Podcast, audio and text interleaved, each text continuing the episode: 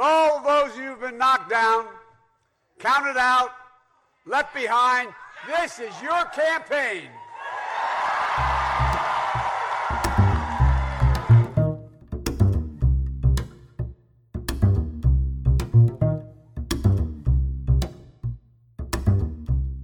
Egal wie man fragt, ob Anhänger aus der Demokratischen Partei oder Gegner von den Republikanern, in einer Sache sind sich alle einig. Joe Biden ist heute das, was man in den USA einen Motormouth nennt. Eine Quasselstrippe. Jemand, der gerne viel und manchmal zu viel redet. In seiner Kindheit war das anders.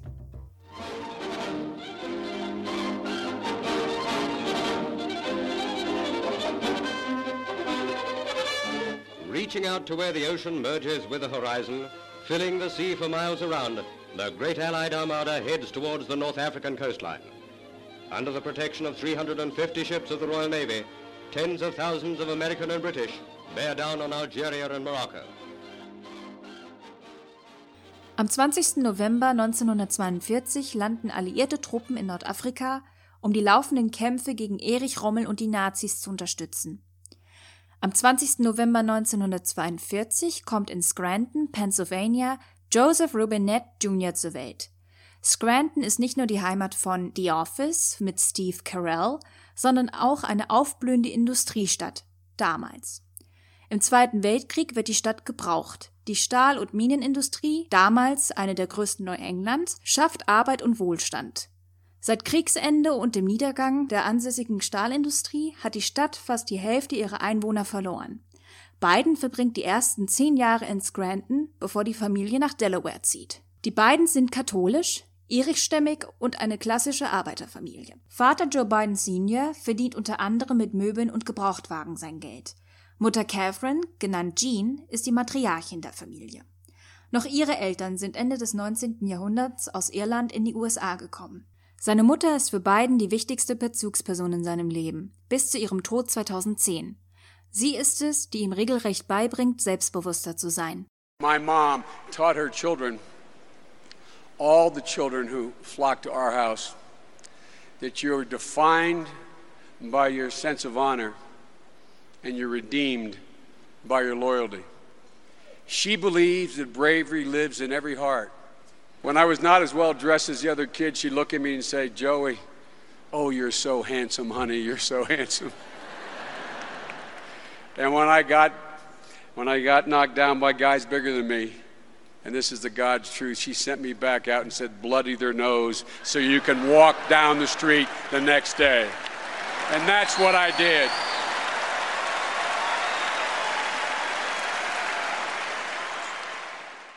Seine drei Geschwister, die Brüder Jimmy und Frank, und Schwester Valerie, genannt Val, komplimentieren Familie Biden.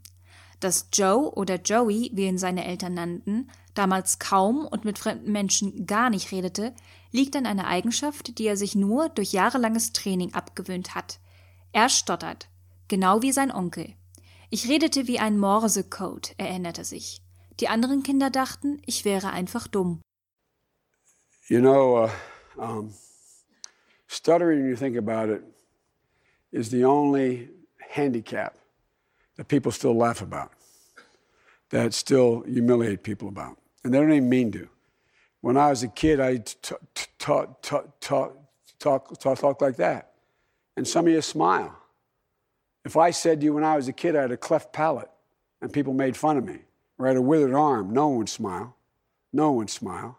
It's a debilitating situation. Je älter Joey wird, desto selbstbewusster und aufmümpfiger wird er. Hätte es damals schon YouTube gegeben, wäre er in puncto Reichweite und Klicks wohl weit vorne gewesen. Er wurde zu dem, was man heute Prankster nennt. Er wirft Schneebälle in fahrende Autos mit offenen Fenstern und Wasserballons in teure Cabrios. Die Joe Biden Prankster-Memes, die 2016 durch das Internet rasten, kommen also nicht von irgendwoher. 1953 bekommt Vater Joe Sr. ein besseres Jobangebot im Nachbarstaat Delaware und die gesamte Familie zieht mit. Joe geht auf eine katholische Schule und wird von Nonnen unterrichtet. Eine von ihnen hilft ihm dabei, sein Stottern zu überwinden. Um besser mit anderen Menschen reden zu können, lernt er Sätze aus Zeitungen auswendig. Zum Beispiel Baseball-Spielberichte, um leichter Smalltalk betreiben zu können. Der erste Schritt zum Motormouth.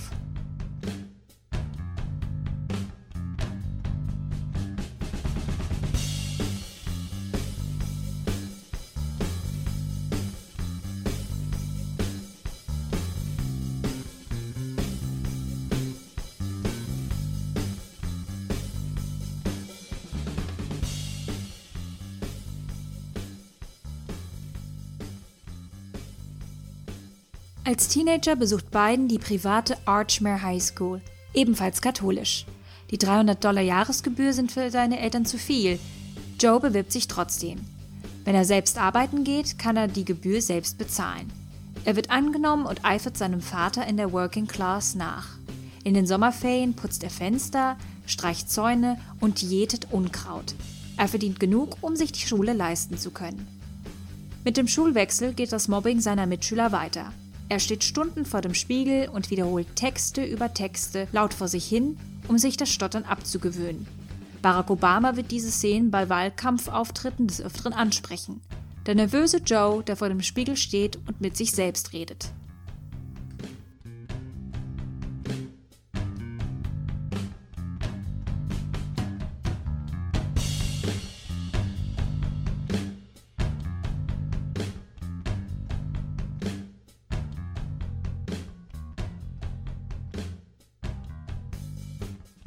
Do a great defense, a great offense, a great receiver in Joe Biden. Here's some highlights. 1960 bleiben die Archers, das Footballteam der Archmere High School, ungeschlagen und gewinnen die Meisterschaft. Der entscheidende Touchdown kam von Running Back Joe Biden. Der sportliche Erfolg ist so etwas wie ein Türöffner für Biden. Er fängt an, öffentliche Reden zu mögen. Das Stottern wird immer weniger. Plötzlich muss er nicht vor dem Spiegel stehen, um auswendig gelernte Texte zu üben. Plötzlich bekommt er ein Kompliment für seine Art, Menschen zu unterhalten. Biden hat nun die Kontrolle über das, was er sagen will. Und er nutzt die neuen Möglichkeiten. In der Schule hält er kleine Reden. Über Football, über Politik, über dies und das.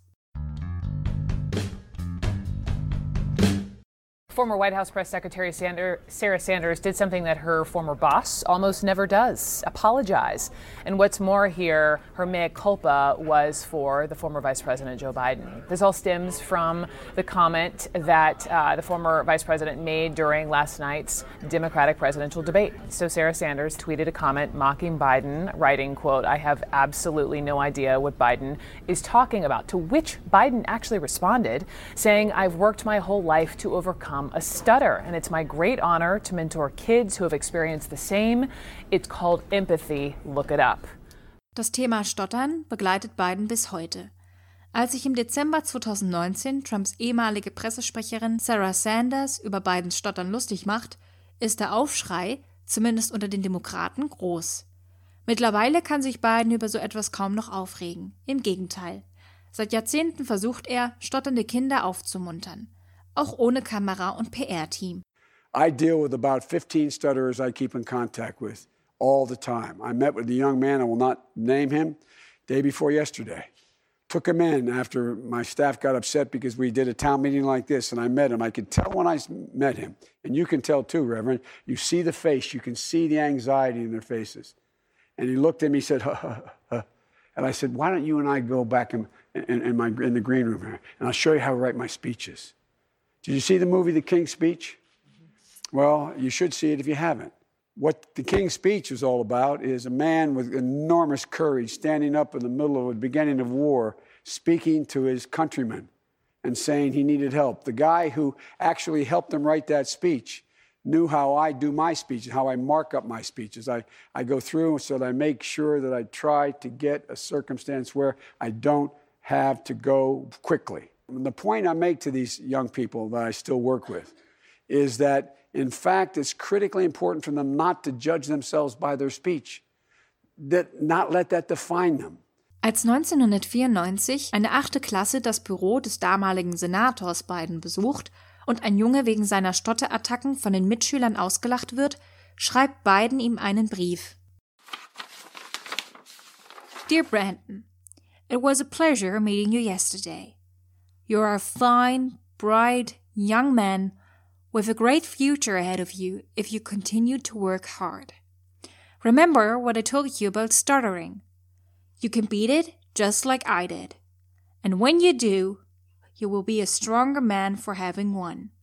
Also remember, every time you are tempted to make fun of someone with a problem, how it feels when you are made fun of. Treat everyone with respect, and you will be respected yourself. Your friend Joe Biden. Nach der High School verwirft Biden die Idee, Priester zu werden und besucht die University of Delaware.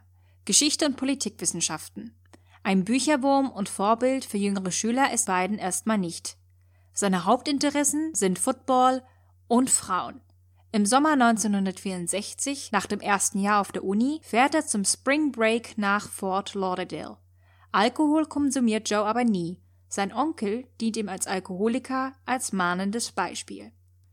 Von Fort Lauderdale geht es für so wenig Dollar wie möglich auf die Bahamas, wo er und ein Freund sich mit gestohlenen Handtüchern eines teuren Hotels in genau dieses Hotel einschleichen. Hier beginnt ein Lebensabschnitt, der im Rahmen dieses Podcasts noch genauer besprochen wird. Am Pool des British Columbia Hotels lernt er Nelia Hunter aus New York kennen, die später seine erste Frau und Mutter ihrer drei Kinder wird. Joe beendet seine semi-erfolgreiche Footballkarriere, um mehr Zeit mit Nelia verbringen zu können. Zu dieser Zeit reift Joe und in ihm wächst der Wunsch, Politik nicht nur zu studieren, sondern auch politisch tätig zu sein. Mit 30 bin ich Senator und später Präsident der USA, soll er zu Nelia gesagt haben. Ob das stimmt, ist zweifelhaft, passt aber zu ihm und den Geschichten rund um ihn.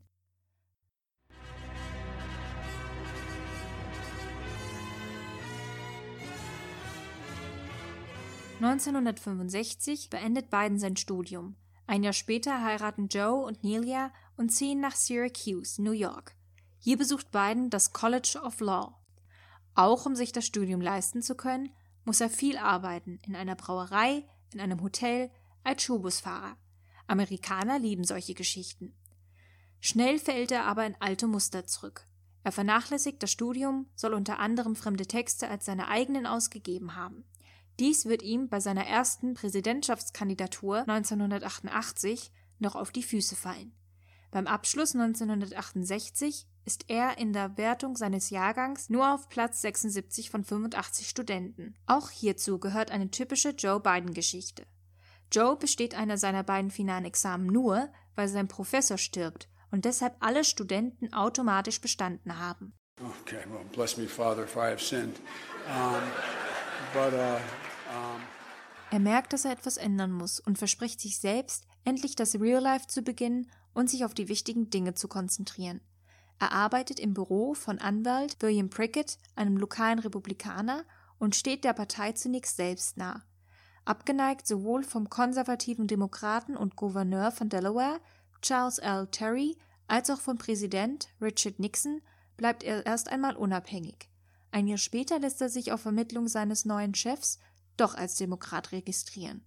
Noch im selben Jahr gründet er seine eigene Kanzlei, Biden Walsh.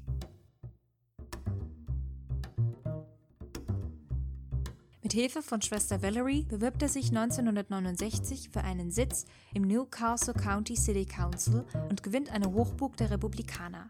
Sein Wahlkampfthema? Biden will den sozialen Wohnungsbau verbessern. Eine absurde Idee wächst in ihm heran. Was, wenn er wirklich mit 30 im US-Senat sitzt?